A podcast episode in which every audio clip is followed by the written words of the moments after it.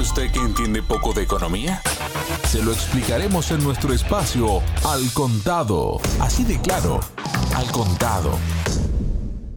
Hola, bienvenidos. Les habla Javier Benítez y mientras sigue aumentando la demanda mundial de petróleo y los 23 miembros de la OPEP, ¿no? La histórica Organización de Países Exportadores de Petróleo, más sus aliados que son encabezados por Rusia, no son capaces de ponerse de acuerdo después de tres reuniones sobre cuánto y hasta cuándo aumentarán la producción de crudo, su cotización sigue subiendo.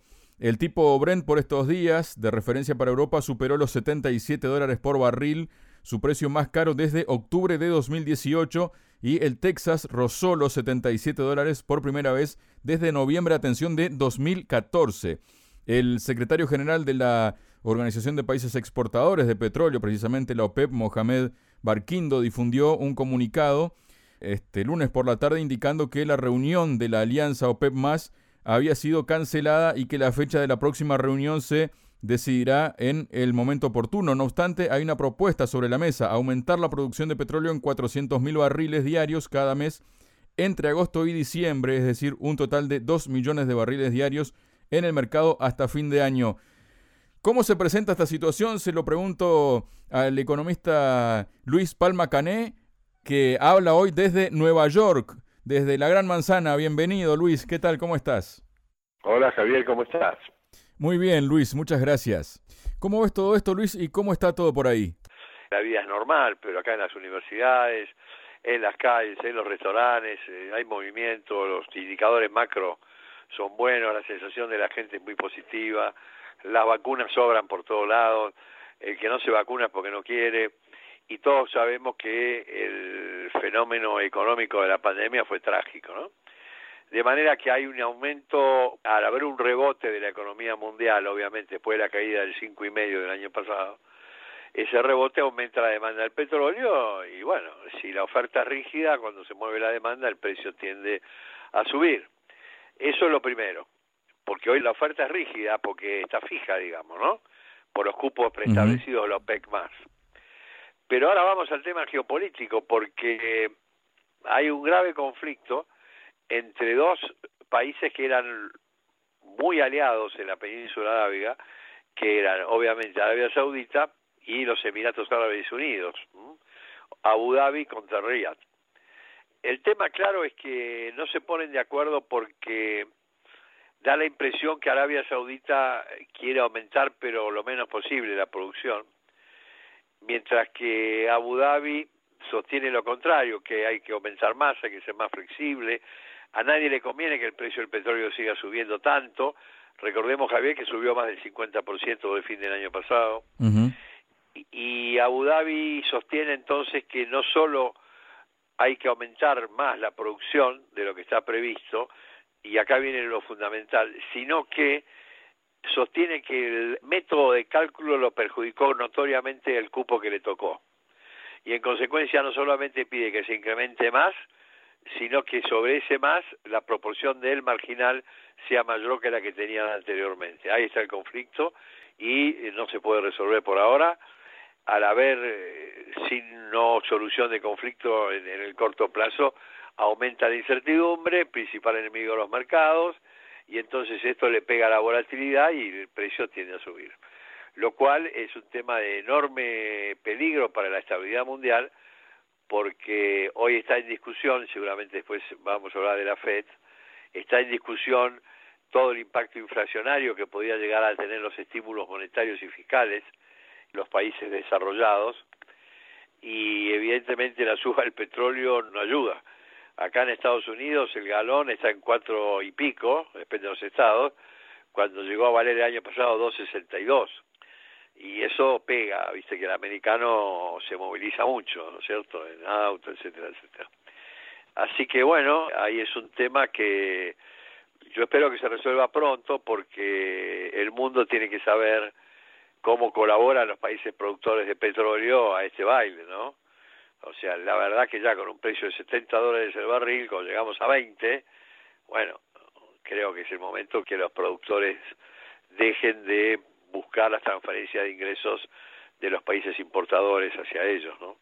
Así que, no sé, hoy está, como dijiste bien en la eh, introducción, está suspendida la reunión del lunes y está abierta la nueva fecha, habrá negociaciones abajo de la mesa, Rusia también se mete en, la mesa, hay muchas partes interviniendo y hay algo de mercado no negro pero secundario, ¿no? O sea, no, no todo el mundo cumple los cupos, ese es otro problema. O para arriba o para abajo, depende de cada uno. Tema complicado y que esperemos que se resuelva pronto. Sí, precisamente ¿Qué escenario verías, Luis, si este tema no se resuelve pronto? Y un escenario complicado, porque vamos a suponer que suba a 80, 85, por decir un número, nadie tiene la menor idea hasta dónde puede llegar, y va a llegar un momento que si sube mucho, se van a asustar todos y ahí van a abrir el grifo, ¿no? Pero no, no es lo mismo abrir el grifo cuando estás a 70 cuando estás a 85, ¿no? Eh, y otra cosa muy peligrosa es que los stocks de Estados Unidos vienen bajando las tres últimas semanas, ¿no es cierto? Eh, vos sabés que el mercado petrolero sigue muy de cerca los stocks de Estados Unidos y hace mucho tiempo que yo no recuerdo que hayan en tres semanas consecutivas sigan bajando los stocks ¿no? de petróleo, que es como decir me queda menos reserva de oferta. ¿no? Entonces, de nuevo para sintetizar, problema de demanda y oferta y un tema geopolítico que hace rígida a la oferta y la demanda que obviamente está, está increciendo.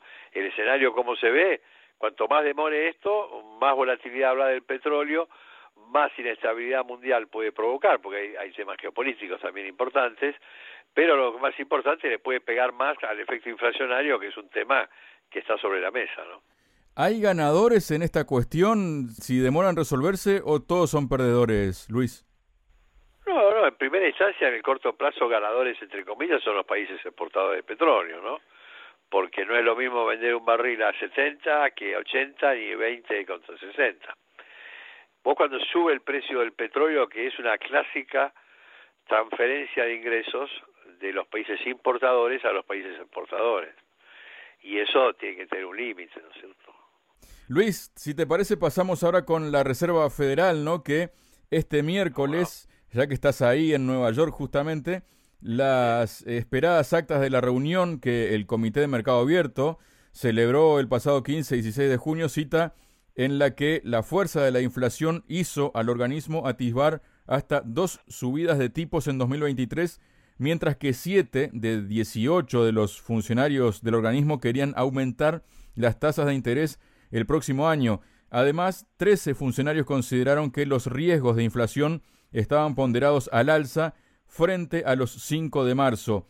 De momento, los miembros de la Fed no se salen de su camino, mantener las compras de bonos semanales, 80 mil millones en bonos y 40 mil millones en activos respaldados por hipotecas, hasta que mejore el empleo tras el shock del COVID. ¿no? En general se consideró que el progreso sustancial adicional aún no se había cumplido, pero algunos participantes mencionaron que esperan que las condiciones para comenzar a reducir el ritmo de compras de activos se cumplirán algo antes de lo que habían anticipado en reuniones anteriores.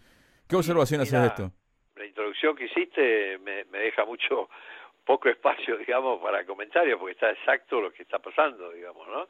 O sea, en apretada síntesis, no hay ninguna duda que hay un efecto inflacionario en Estados Unidos, después si querés vamos a Europa, etcétera, pero vamos a Estados Unidos. Acá hay un efecto inflacionario importante para el ciudadano americano eh, que se fija mucho en cuanto sube, viste, un precio un 2%, un 3%. No es como en mi país que si sube 3% nadie se inmuta, ¿no es cierto? Entonces acá hay una sensación microeconómica individual de las familias consumidoras de que hay inflación. Eso es la sensación que existe y que está y que es cierta. Segundo, hay inflación y sí, hay más que antes. Estaba en 1,2, andamos por 2,4, 2,5, depende qué indicador se tome. Entonces, la pregunta es, los estímulos monetarios y fiscales, de los cuales hemos hablado más de una vez, han logrado que los efectos de la pandemia económicos, me refiero, hayan sido superados, sin ninguna duda, a mi juicio. Pero, pero ha habido una emisión monetaria fenomenal, porque la política monetaria básica para impulsar la economía fue bajar la tasa de interés a cero, en líneas generales. e inyectar, multiplicar, acá se multiplicó por cuatro la base monetaria, ¿no? Que es eh, la base monetaria para, para que se entienda bien, es la cantidad de dinero que en algún momento se emitió, digamos, ¿no? Es la, base primaria de la oferta de dinero. Pero entonces, lo que está en el tapete es si esta inflación es transitoria o si ya es un problema estructural que hay que corregirlo ya. La Fed por ahora mantiene la posición de que es un tema transitorio de desajustes que ha habido básicamente de desfasajes entre oferta y demanda, o sea, por ejemplo, no no se demandaban pantalones en la pandemia y de repente la gente se siente más confortable, sale a comprar pantalones y este aquí que la fábrica no puede responder de un día para otro para hacer pantalones, el ejemplo, ¿no? Obviamente cuanto más demora eh, la cadena de producción, más lenta es la adecuación de la oferta a la demanda. Yo pienso que hay mucho de eso, hay mucho de desfasaje de la cadena de producción de la oferta contra la demanda, pero también hay una una verdad es que se ha emitido una enorme cantidad de dinero y si bien hay demanda de ese dinero en el mundo, demanda de dinero cuando uno recibe un dólar por encima de lo que gasta normalmente y lo, lo ahorra ¿eh? o invierte y no sale a comprar, a reventarlo como es en la Argentina la demanda de dinero, si bien es flexible para el dólar, tiene un límite. Yo creo que estamos cerca del límite. Pero entonces, con este escenario, ¿cómo y por qué la Fed sigue su escenario? A las minutos hay que verlas atentamente.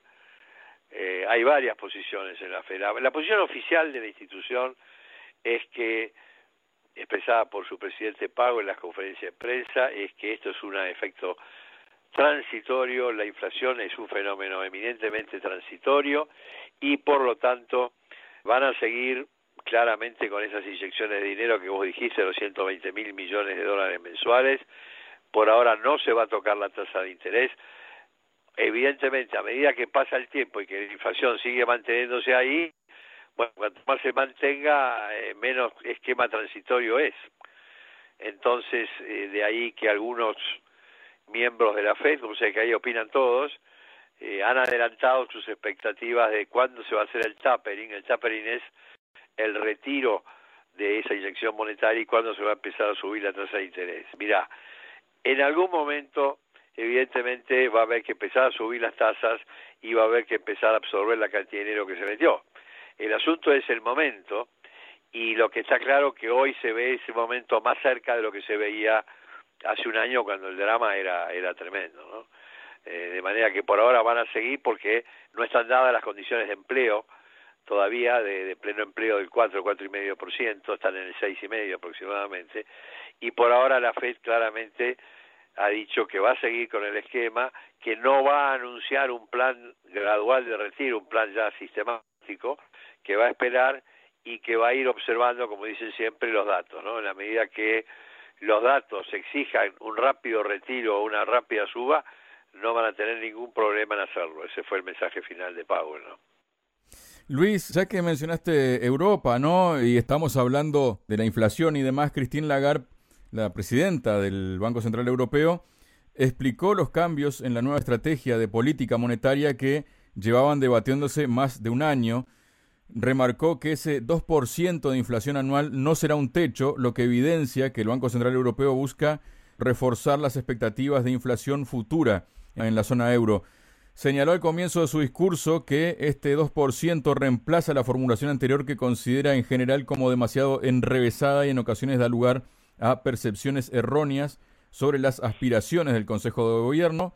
La nueva formulación elimina cualquier posible ambigüedad y transmite resueltamente que el 2% no es un techo. Lagarde subrayó que la decisión de modificar la definición del objetivo de estabilidad de precios ha sido adoptada por unanimidad por el Consejo de Gobierno. Subrayó que, al eliminar la expresión por debajo pero cerca del 2%, se mejora la claridad del mensaje. ¿Qué significa esto para la economía europea, Luis? La claridad del mensaje es que las palomas, los que en el esquema monetario dan prevalencia, digamos, a lograr la recuperación económica por sobre el problema de la inflación, sin dejar de considerarla, obviamente, han triunfado contra los halcones que a toda costa lo único que quieren hacer es evitar una inflación arriba del uno y medio y a pesar de que eso generaría más desempleo todavía, y básicamente los halcones son siempre los alemanes y los holandeses, ¿no? Pero yo creo que se ha logrado la posición, ha logrado una respuesta unánime y está muy bien decir que eh, por debajo y cerca. ¿Y cuál es el problema que en vez del 12 al dos y medio hasta el 3? No, no, no, no pasa nada. Si el costo de lograr un mayor nivel de empleo en Europa y lograr acelerar la recuperación económica es que la inflación supere un poco el 2%, bueno, me parece que es lo correcto y lo adecuado en estas circunstancias, sobre todo que la pandemia va y viene, ¿no? Está acá está todo bien, pero de repente empieza la, la variante Delta o la variante no sé cuánto y eso retrae un poco el consumo, ¿no? De manera que estoy totalmente de acuerdo con la posición del Banco Central Europeo. Muchas gracias, Luis. De nada, un abrazo, Javier. Nos vemos. A cada momento, en cualquier parte del planeta, para traerte la información.